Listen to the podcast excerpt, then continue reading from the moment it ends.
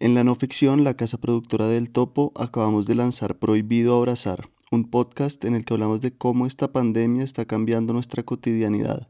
Esto que van a oír es el segundo episodio de ese podcast. Ojalá les guste y se suscriban. Lo encuentren en Spotify y en cualquier plataforma de podcasts. Perdón, pero ahí sí difiero. Hay maneras civilizadas de explotar a los animales.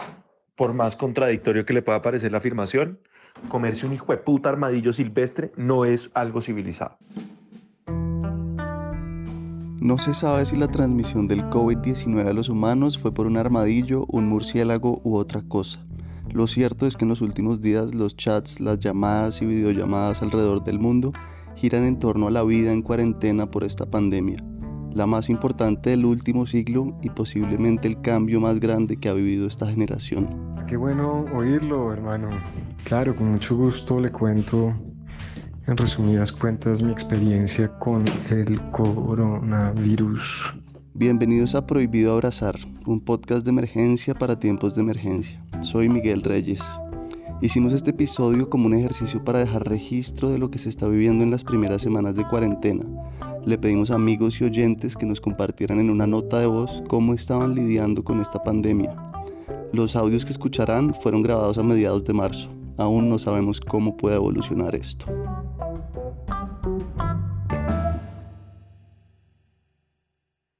Yo al principio cuando oí de la, de la epidemia en China como que no me alarmé mucho, dije es otra de estas epidemias locas como la gripe aviar o la H1N1, no sé si fuera la misma. Pero las cosas se fueron poniendo más serias. Día uno de cuarentena, todavía no hay cambios notorios, creo que es muy temprano para verlos.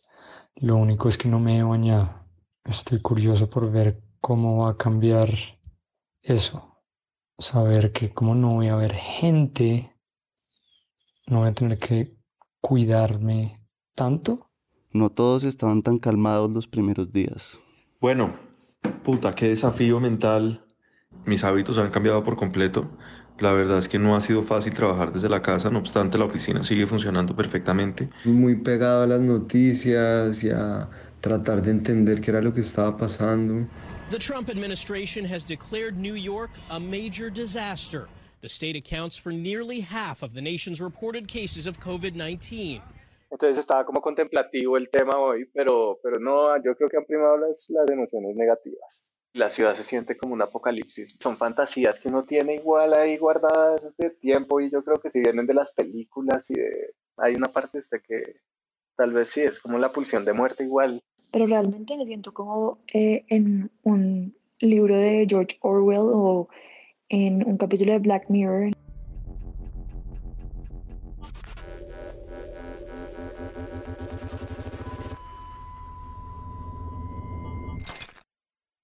Soy consciente de la necesidad de permanecer en casa por la necesidad colectiva de evitar la propagación del virus, que lo que genera es un miedo de morir pero a medida que pasaba el tiempo varios se iban acostumbrando. La verdad es que me he dado cuenta que mi vida es como una cuarentena en general. Yo paso mucho tiempo en casa, con algunas reuniones que surgen, entonces en ese sentido no me he visto emocionalmente afectado, por decirlo de alguna manera. Al contrario, ha sido como una ocasión para, para regresar a, a esas disciplinas de autocuidado que, que por momentos he abandonado. Han sido días para entender lo importante que es la vida en sociedad, pero también de lo importante que es aprender a estar sola. Y eso ha hecho que mire mucho para adentro, entender y más que nunca aceptar el cambio como, como un motor de crecimiento, valorando mucho la familia y, y la gente que me rodea, porque aunque no estén aquí físicamente conmigo, han estado muy presentes en estos días. Y también para crear nuevas rutinas. Ha sido un momento de recogimiento interesante, hasta ahora muy productivo, yoga y de ejercicio y de meditación y de, y de trabajo que, que resulta más bien eficiente. Entonces he tomado prácticamente todos los días, pero suave.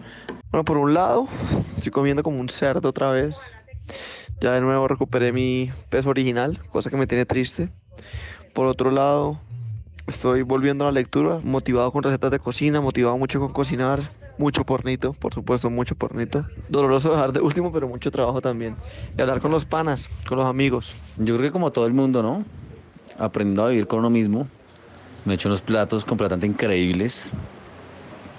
Eh, obviamente hay momentos de depresión. No estrés, no estrés. Necesitamos mucha, mucha buena energía. Este mensaje fue enviado desde Miami el 18 de marzo.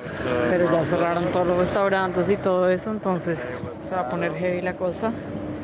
Hoy fui al mercado y no había nada, como absolutamente nada. La gente se enloqueció, que eso me parece ridículo. Y desde otras partes del mundo la cosa era más o menos igual. Somos dos colombianos que estamos aquí en Madrid pues en estas circunstancias. En un punto decidimos dejar de hablar del tema y evitar las noticias. Aquí en Puerto Rico entramos en 24-hour lockdown el domingo 15 de marzo, eh, pero antes de eso, ya el sábado en la mañana había decidido no, no salir de mi casa. Entonces ya hoy 25 llevamos 11, 12 días y nada, en verdad lo estoy haciendo más por la preocupación de a quién pudiese yo contagiar. Estoy en Nueva York. Las cosas son muy extrañas, pero es una ciudad que en realidad nunca para y nunca ha parado, por más de que quieran mostrar que sí. Sigue mucha gente trabajando, sigue mucha gente en la calle. Y pues nada, estamos acá esperando, no sabemos nada, no sabemos si esto es como la más grande teoría de conspiración o si o qué es. Desde Nueva York también un músico colombiano que trabaja desde la casa. Con la presión que ha habido y la tensión que ha habido en el ambiente, pues sí, también ha sido más difícil la convivencia. Y ni me quiero imaginar lo que puede llegar a ser la convivencia para, los, para parejas que no trabajen eh, desde casa o inclusive para gente que tiene roommates todo una maravilla, pues a pesar de las tensiones familiares que empiezan a aflorar y de todo el miedo que amenaza por fuera con todas las redes y tal, pero bueno. Aunque no queda de otra que convivir.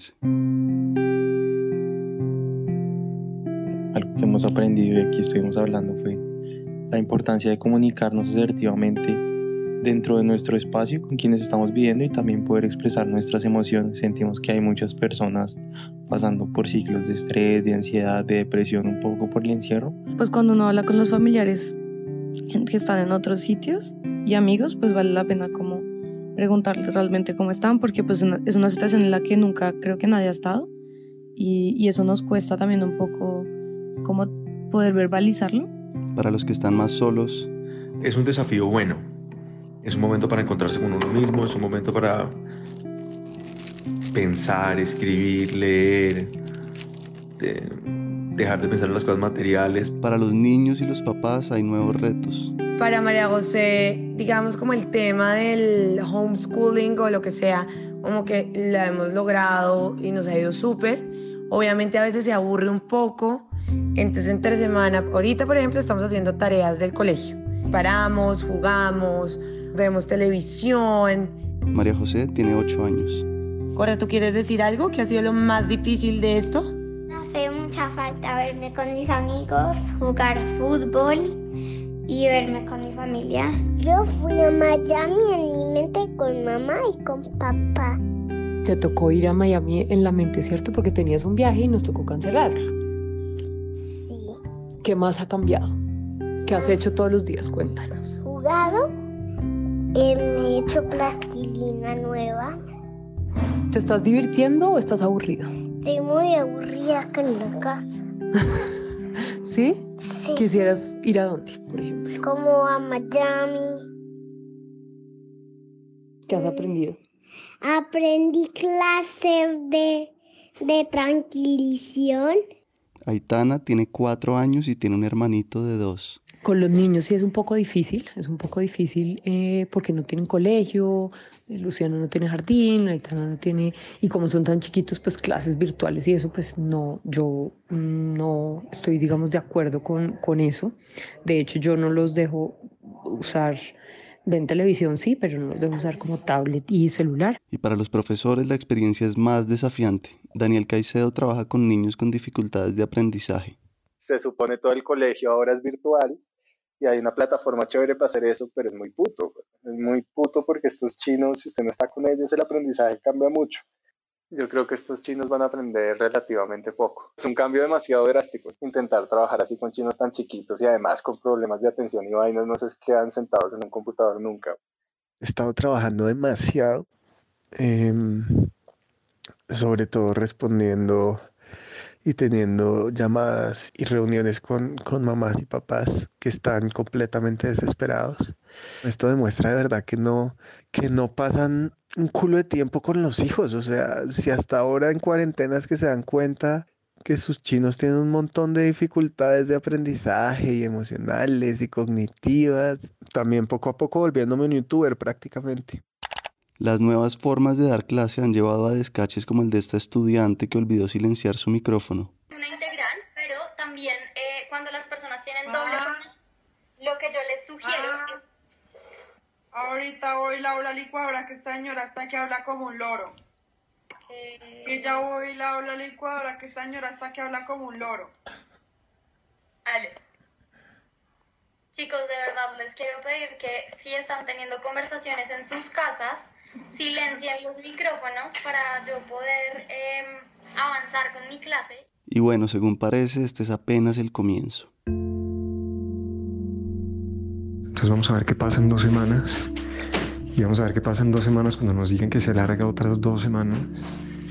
Y en ese momento veremos qué pasa cuando nos digan que se alarga tres meses. Con mucha angustia de lo que pueda pasar o de cuánto tiempo vaya a durar esto. No sabemos cuánto más dure esto, pero algunas lecciones ya han llegado. Ha sido difícil, pero también muy gratificante en, en muchos sentidos, porque eh, creo que ha sido un momento de reflexión para entender lo afortunada que soy, darme una serie de, de lujos, como tener comida en la nevera y agua caliente en el baño y internet en la casa y a mi perro. Que tantos trajes entre el closet, tantos zapatos finos entre el closet, de poco o nada sirven cuando llegan momentos difíciles, por ejemplo, yo creo que eso es una lección importante. De pronto tal vez estas experiencias nos pueden ayudar a encontrar esa paz interior a la brava, ¿no? Porque esto no es una decisión voluntaria. Sería interesante ver justamente cómo evoluciona nuestra psique individual y colectiva de aquí a tres meses cuando sigamos encerrados y se paralice en lo que conocemos como el mundo normal que va a dejar de ser tan normal. Las noticias son hasta el 30 de marzo, pero yo entiendo que esto va para mucho más largo. Al fin y al cabo, estos tiempos sirven para aprender. Conocerse, experimentar cosas nuevas, conocer cosas nuevas de uno eso es, ¿no? Yo creo que eso es como lo, más importante. Que usted y yo lo sabemos que, puta, el planeta sí que necesita un respiro y pues qué bien que lo tenga, ¿no? Yo ahorita en mi casa, digamos, como que veo los pájaros mucho más, marica, como abundantes, que uno como que vuelve a lo básico, ¿no? Que el amor. Me da también como risa que mis exnovios también todos aparecieron, todos. También hay casos dramáticos, gente que se ve obligada a violar la cuarentena para ganárselo del día. Por eso, paradójicamente, en este momento el encierro es un lujo, tener la posibilidad de quedarse en la casa trabajando, buscando ocupar el tiempo, cuidándonos y apreciando más lo que generalmente damos por sentado. Prohibido Abrazar es una producción de la no ficción. Este episodio fue escrito por mí y editado por Juan Serrano. La mezcla y el diseño de sonido son de Daniel Díaz y Alejandra Vergara es la editora de redes sociales. Muchas gracias a Nicolás Webster por la ilustración de la carátula y muchas gracias a todos los amigos y oyentes por sus audios. Si quieren contarnos cómo están viviendo estos tiempos de distancia social, por favor escríbanos a la noficción.gmail.com. También nos encuentran en Instagram y Twitter como arroba la noficción o arroba podcast el topo. Prohibido Abrazar es posible gracias al apoyo de los Patreons Emerson Erazo, Melba Soto, Darío Cortés, Rocío Adames, Teresa González, Ausberto Rosas, Paula Méndez, Juanita Mendoza, Diana Erazo, Carol Patiño, Susana Contreras, Mariana Matija, Felipe Muñoz, Luz Elena Nino y Andrés Cifuentes. De nuevo, si quieren donar algo, vayan a patreon.com slash la no ficción. Se lo agradeceremos infinitamente. Muchas gracias.